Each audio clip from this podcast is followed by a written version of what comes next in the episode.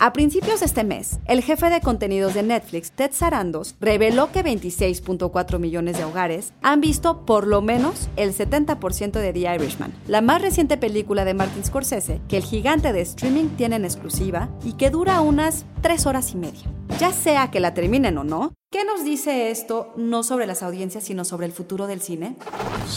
Institute.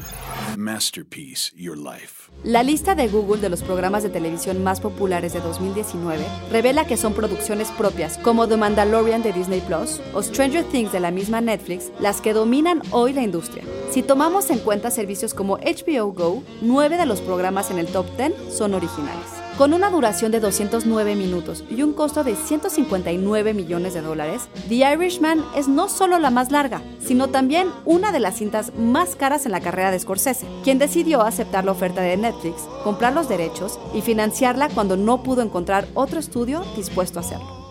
Y es que a medida que más compañías lanzan sus propios servicios de streaming, Netflix se ha visto obligada a depender más y más del contenido original. A pesar de su estreno limitado en cines, Sarandos estima que The Irishman recaudará unos 6.7 millones de dólares en taquilla y que la cifra de espectadores en línea habrá aumentado a 40 millones de hogares para fin de año.